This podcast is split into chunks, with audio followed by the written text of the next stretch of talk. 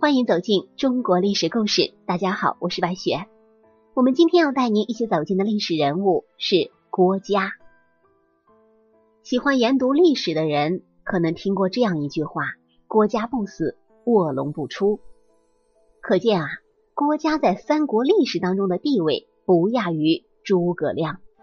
其实啊，这也是有历史记载的。郭嘉和诸葛亮同为鬼谷子先生的门生，水镜先生的徒弟。郭嘉如果没有死，诸葛亮就不会出山。如果是这样的话，那咱们的历史啊，可真的就被改写了。不过，一切没有如果。郭嘉这个人虽然出生在三国时期，但是却远远没有诸葛亮有知名度。不是因为他愚笨。其实郭嘉的军事水平和诸葛亮是不相上下的，只不过郭嘉英年早逝，所以在历史上渐渐的淡漠了。在郭嘉死时，曹操竟然有三次悲伤痛哭，这是为何呢？郭嘉又是怎么死的呢？曹操为什么要三哭郭嘉呢？郭嘉是曹操远征乌丸回来的时候病死的，当时郭嘉在邺城。《三国志·郭嘉传》的记载是：年三十八，自柳城还，即堵。太祖问疾者交错，即轰，临其丧，哀甚。可见当时啊，曹操已经从柳城班师回来，但是郭嘉的病情实在是太重了。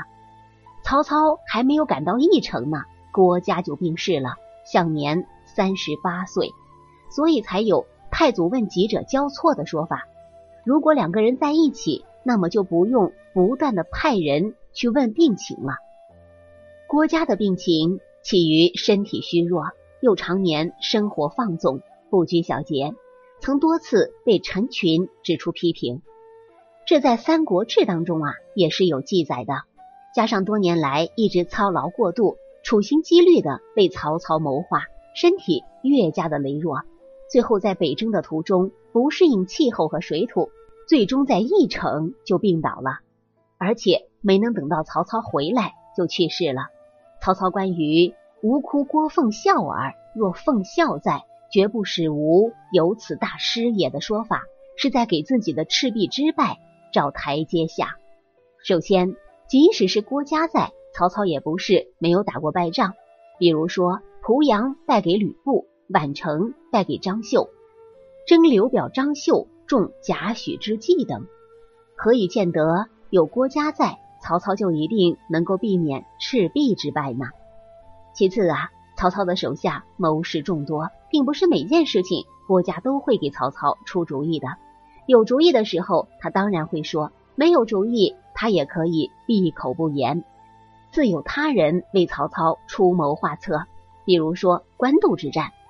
郭嘉主张曹操迎战袁绍，并给曹操做了一定能够战胜袁绍的有力分析，使曹操建立了必胜的信心。但是在战争相持阶段，是荀彧而不是郭嘉给曹操写信，阻止了他撤军的打算，并最终赢得胜利。因此，何以见得赤壁之战时，郭嘉就一定有主意出给曹操呢？第三啊。咱们从正史对郭嘉的技术来看，他擅长的是战略分析，是对战争胜负走势的把握；而排兵布阵、具体的用兵韬略，则是曹操的长处，而并非郭嘉的强项。咱们可以换一句话说：如果郭嘉在，除非郭嘉能说服曹操，根本就不下江东；否则的话，只要孙曹在长江对垒，那么曹操的失败就将不可避免。郭嘉。恐怕也无能为力了。其次啊，我以为这是最根本的原因。官渡一战，曹操打败了当时最强大的袁绍，收取荆州又出乎意料的顺当，他的骄傲情绪不可抑制的膨胀起来，恐怕谁的话他可都是听不进去的。就算当时郭嘉活着，并且给他提醒，想必他也不会入耳，充其量是有礼貌的。挡回去罢了。总之呀，自古骄兵必败，曹操就是犯了这个忌讳，与郭嘉在不在的关系其实并不大。当然了，历史也没有如果，都是个人的想象，见仁见智吧。郭嘉是曹操最为倚重的、最有谋略的谋士。可惜天不假寿，郭嘉生前死后，曹操曾三哭郭嘉。这三哭郭嘉呀，咱们得说道说道。一哭郭嘉是发生在建安十二年，曹操征讨乌丸的行军路上。按照《三国演义》第三十三回的说法，当时黄沙漠漠，狂风四起，道路崎岖，人马难行。操有回军之心，问于郭嘉。嘉此时不服水土，卧病车上。操泣曰：“因我欲平沙漠，使公远涉艰辛，以致染病，无心何安？”郭嘉的年纪比曹操小得多，作为下属，生病之时，领导前来探视问计，已属难得的高看了，哪能指望领导伤心流泪呢？可是啊。这位大领导曹操就真的美美的哭了一回。关羽当时远征樊城，荆州空虚，曹操采纳司马懿之计，一面调五万精兵去救援樊城，一面连接东吴，叫孙权暗袭荆州。那个时候，东吴守将是大将吕蒙，这个人也是很厉害的。关羽为防吕蒙，留下重兵防范，吕蒙南攻。这个时候啊，陆逊献计说：“关羽自恃英勇无敌，所怕的就是你。如果将军辞职，关羽一定中计。”吕蒙依计而行，关羽果然是中计了，便把荆州重兵调来攻打樊城。结果吕蒙率吴军攻破荆州，关羽被迫败走麦城，被吴军设计俘虏，并且杀害。而曹操二哭郭嘉是发生在。当年的九月，也就是说啊，是在同一年，曹操讨平乌丸三郡，回师到达益州的时候，郭嘉已经是病得非常严重，可以说是奄奄一息。按照《三国志·魏书·郭嘉传》的记载，太祖问疾者交错，也就是说一遍又一遍的问候。郭嘉一死，他临其丧哀甚，谓荀攸等曰：“诸君年节孤辈也。”唯奉孝最少，天下事敬，欲以后世数之，而中年夭折，命也夫。这段话的意思大概是说，曹操亲自参加了郭嘉的葬礼，哭得很是伤心，并且对荀彧等人说，他打算让郭嘉做他的接班人，可是他却中年夭折，难道这是命吗？可以说啊，郭嘉之于曹操，由张良之于刘邦。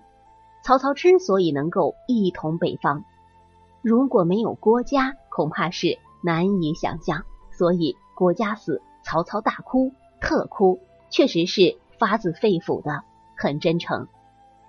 而三哭郭嘉是发生在建安十三年十二月赤壁大战回归的路上。按照《三国志·魏书·郭嘉传》的记载，太祖征荆州还，与巴丘遇疾役，烧船，叹曰。郭奉孝在，不使孤至此。而父子的记载是：太祖又云：“哀在奉孝，痛在奉孝，惜在奉孝。”当时啊，主要谋士都在。曹操怀念郭嘉，毫不掩饰对众谋士的失望。曹操认为，如果有郭嘉在，绝对不会让他是这样的大败仗。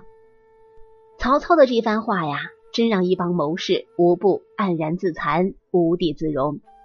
那一声接一声的哀在、痛在、惜在，让我们听到了曹操呼天呛地的哀嚎。赤壁之战是曹操一生中遭受的最大打击，犹似雄鹰折翅。他的这一哭，与其说是在懊悔与自责，不如说是对统一中国梦想的破灭和绝望。所以此哭也是他生平当中最痛心的一次，可以说是达到了悲伤的顶峰。曹操除了生性多疑这一特点之外，其实他是一个非常珍惜人才的君主。郭嘉在生前为曹操出谋划策，立下很多功劳，并且郭嘉对曹操也是忠心耿耿，并无二心。所以在郭嘉死时，曹操才会如此的悲伤。恐怕在三国的历史上，能够让曹操如此悲伤的，也只有一个郭嘉而已。好了，朋友们，本期的故事到这里就结束了。感谢您的收听，喜欢的朋友欢迎点赞转发，也欢迎您评论留言。下期我们将带您走进文景之治的故事。这一段历史值得我们每一个人去了解、去学习、去铭记。我是白雪，下期再见。